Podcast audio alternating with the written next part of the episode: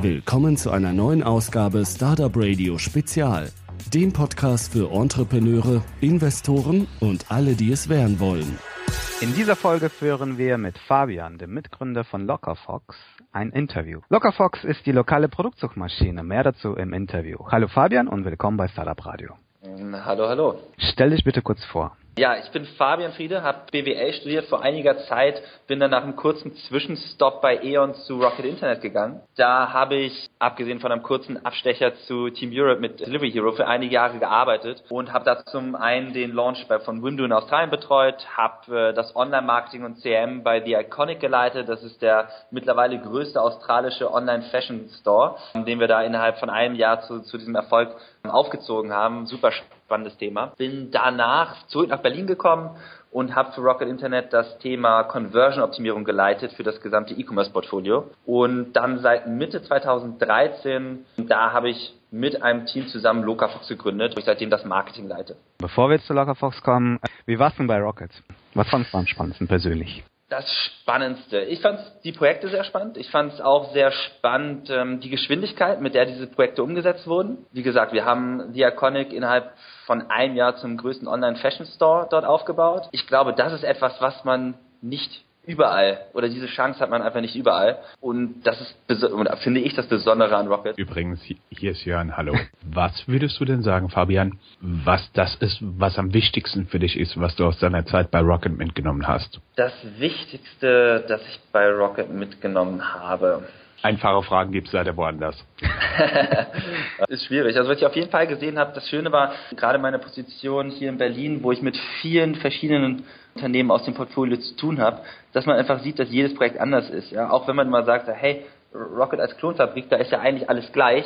Das ist es definitiv nicht. Jedes Unternehmen ist anders, jedes Unternehmen hat äh, lokale Herausforderungen und ich glaube, das ist, was das ganze Thema auch so unglaublich spannend macht. Dieser Blick fürs Detail oder dieses Optimieren im Detail ähm, ist, glaube ich, was sehr, sehr spannend ist und was man da auf jeden Fall auch mitnehmen kann.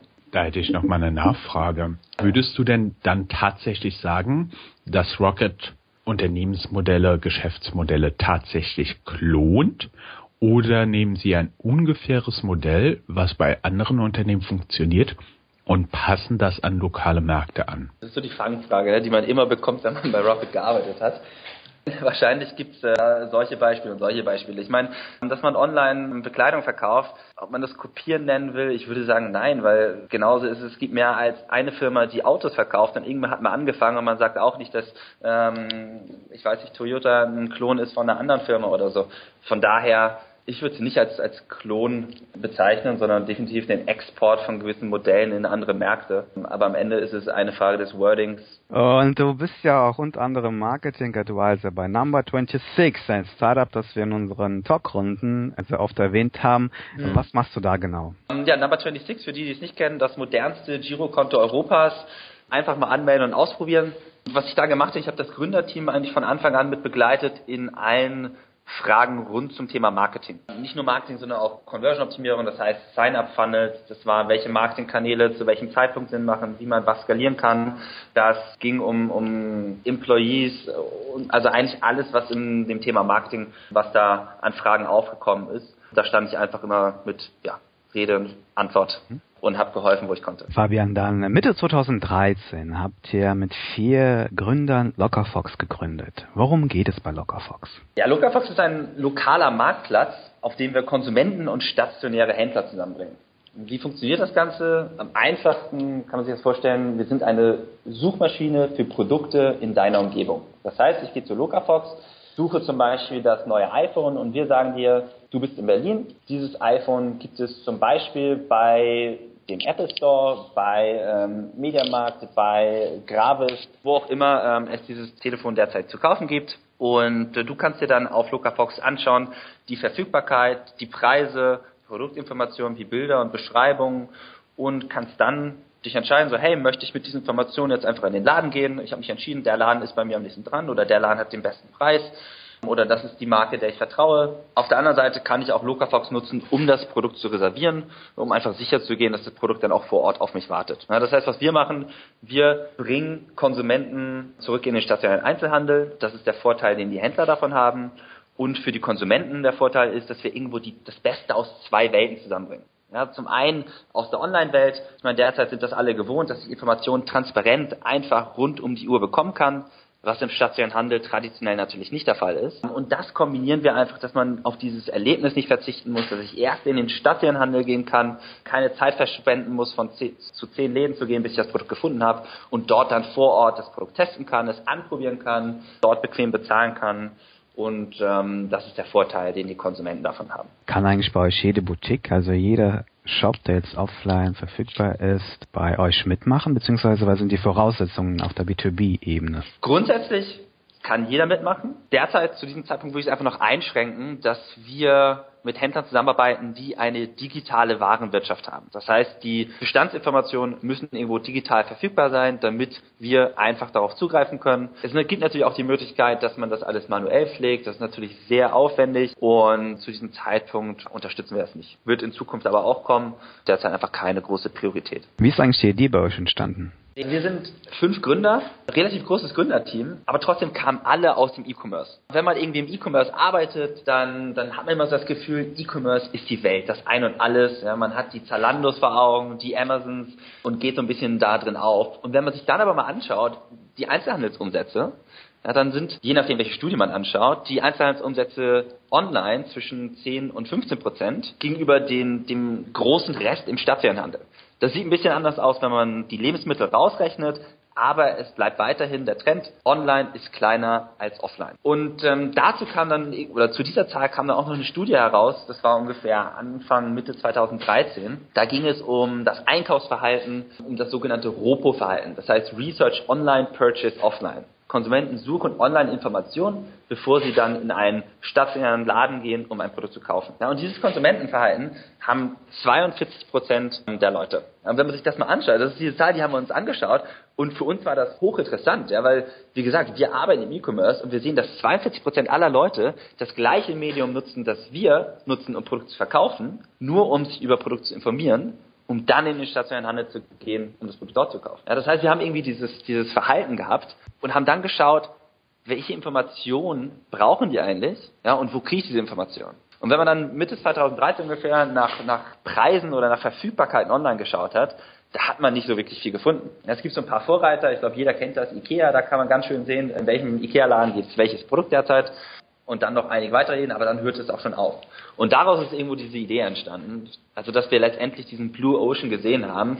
Wir haben auf der einen Seite ein Konsumentenverhalten und dieses Konsumentenverhalten wird derzeit nicht optimal bedient, ja, und das Ganze noch in einem sehr großen Markt, der dem Einzelhandelsmarkt. Ja, das war letztendlich der Ursprung, wo wir dann geschaut haben, hey, wie können wir das ganze Thema angehen und daraus ist Lockerfox entstanden. Hier ist Jörn. Ich hätte noch eine Frage. Ihr bietet das Produkt ja primär Konsumenten an. Jetzt wäre meine Frage, habt ihr auch schon mal darüber nachgedacht, dass entweder Online- oder Offline-Stores anzubieten als zusätzliche Datenquelle für deren Inventarmanagement? Wenn man, die, wenn man diese Daten hat, ja, dann gibt es viele Dinge, die einem einfallen, was man noch machen könnte. Super interessant wäre es zum Beispiel wenn wir sehen, hey, in Berlin suchen ganz viele Leute ähm, schwarze Hosen. Ja, in, in Hamburg sieht es aus, die wollen alle rote Hosen kaufen und in, in, München suchen sie alle blaue Hosen. Das sind Informationen, die man natürlich nutzen könnte, zum Beispiel als Händler, um sein, ja, sein, sein Inventar anzupassen an die Nachfrage, die man derzeit hat oder die genau, allgemein in, meinem, in, meinem, in meinem Standort verfügbar sind. Das sind definitiv Dinge, die sehr, sehr interessant sind, die wir auf jeden Fall bei uns auf der Liste haben, aber wir müssen erstmal Schritt für Schritt gehen und fokussieren uns deswegen erstmal auf andere Themen, wie zum Beispiel Akquise von Händlern oder äh, von Kunden. Aber es wird wahrscheinlich in Zukunft kommen, solche Themen. Und ihr habt ja auch zwei Kanäle, die ihr bedienen müsst. Wie seid ihr eigentlich dann das Henne-Ei-Problem angegangen oder wie geht ihr das immer noch an? Also wie bekommt ihr Händler und gleichzeitig auch die Anfrager, die Benutzer, die Käufer auf eure Plattform? Ist ein Problem, was natürlich jeder zweiseitige Marktplatz irgendwo hat. Und je nach Modell gibt es verschiedenste Lösungswege. Bei uns, glaube ich, ist es relativ, ich will nicht sagen einfach, aber straightforward. Das heißt, wir arbeiten mit Händlern und diese Händler, ähm, genau wie für uns, ja, wissen, dass der Kunde ist König. Und die Händler wissen auch, um Kunden zu akquirieren, muss ich irgendetwas investieren. Sei es Zeit, sei es Geld. Und deswegen unser erster Schritt ist, dass wir auf jeden Fall eine gewisse Dichte bei Locafox präsentieren wollen, bevor wir wirklich in die Kundenakquise gehen. Denn nur dann können wir den Konsumenten wirklich sagen, hey, das hier ist ein Mehrwert für dich. Und nur dann kommen sie auch wieder, nachdem sie das erste Mal da waren. Deswegen das Henne-Ei-Problem Natürlich versuchen wir beide Seiten irgendwo gleichzeitig zu wachsen, aber primärer Fokus ist auf die Akquise von Händlern, denn ohne Dichte können wir einfach keine Konsumenten akquirieren und auch Händler wissen um das Problem. Fokussiert ihr euch hier auf besondere Händler? Also wir hatten vorher von sowohl Elektronik, Unterhaltungselektronik als auch Bekleidung gesprochen. Sind das so eure zwei Schwerpunkte oder womit beschäftigt ihr euch da? Wir haben verschiedene Bereiche, auf die wir uns mehr fokussieren als auf andere. Dazu gehören zum Beispiel der ganze Bereich Elektronik, dazu gehört Spielzeug, dazu gehört Sport. Das sind Bereiche, auf die wir uns derzeit primär fokussieren. Dann haben wir weitere, weitere Branchen, ja, sei es der gesamte Bereich Kleidung, der dann in einem zweiten Schritt irgendwann kommen wird. Ja, das heißt definitiv, wir haben einen gewissen Fokus auf die Bereiche, wo wir sehen, dass die Händler einfach schon weiter sind, wenn es darum geht, den, das ganze Inventar digital vorzuhalten. Wie wollt ihr eigentlich Geld verdienen? Oder verdient ihr schon Geld?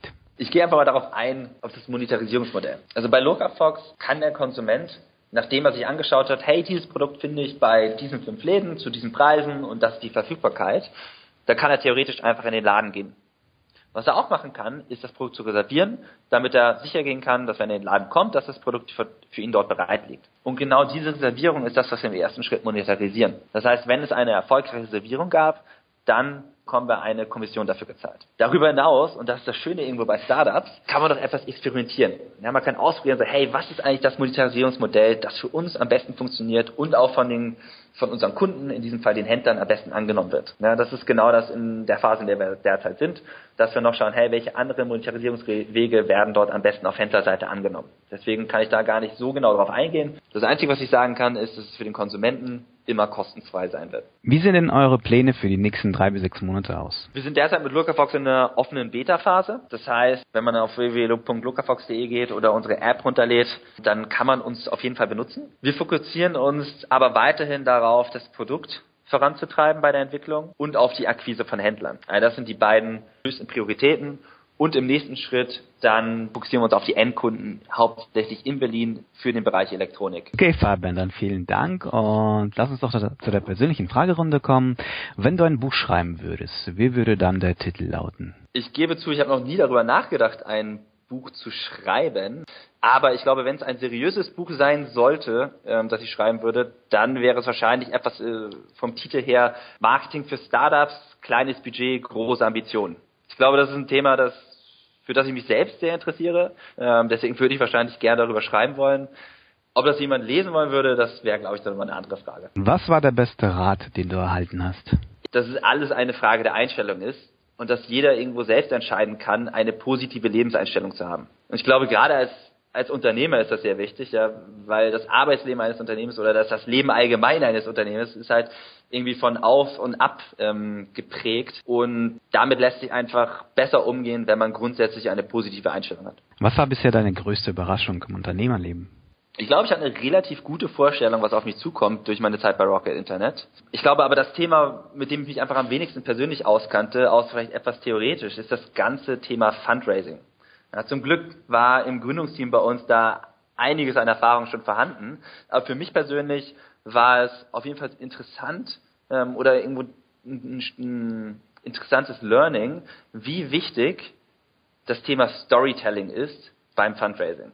Ja, weil auch Investoren sind nur Menschen und ähm, das meine mein ich auch gar nicht negativ, das mit dem Storytelling. Also es geht nicht darum, irgendwie sich Tolles überlegen, was gar nicht der Wahrheit so entspricht, um Geld einzusammeln, sondern es geht darum, welche Informationen sind wichtig und wie ist der strategische Aufbau dieser Informationen, also wie baue ich die Schritt für Schritt aufeinander auf, um sozusagen im Höhepunkt meiner Präsentation dann äh, die Investoren kaum mehr auf den Stuhl, dass sie sich kaum mehr auf den Stuhl halten können und sagen wollen, ja, wo willst du das Geld haben? ähm, nein, ich glaube also wirklich, die Storytelling ist sehr wichtig und das ist etwas, was ich vielleicht am Anfang unterschätzt habe. Ich weiß gar nicht, ob ich davon ausgegangen bin, dass alle Investoren einfach nur super rational sind. Ich glaube, es gibt da verschiedenste Persönlichkeiten, aber grundsätzlich ist das Thema Storytelling sehr wichtig. Du hältst die Möglichkeit, für eine Woche den CEO-Posten eines beliebigen Unternehmens einzunehmen.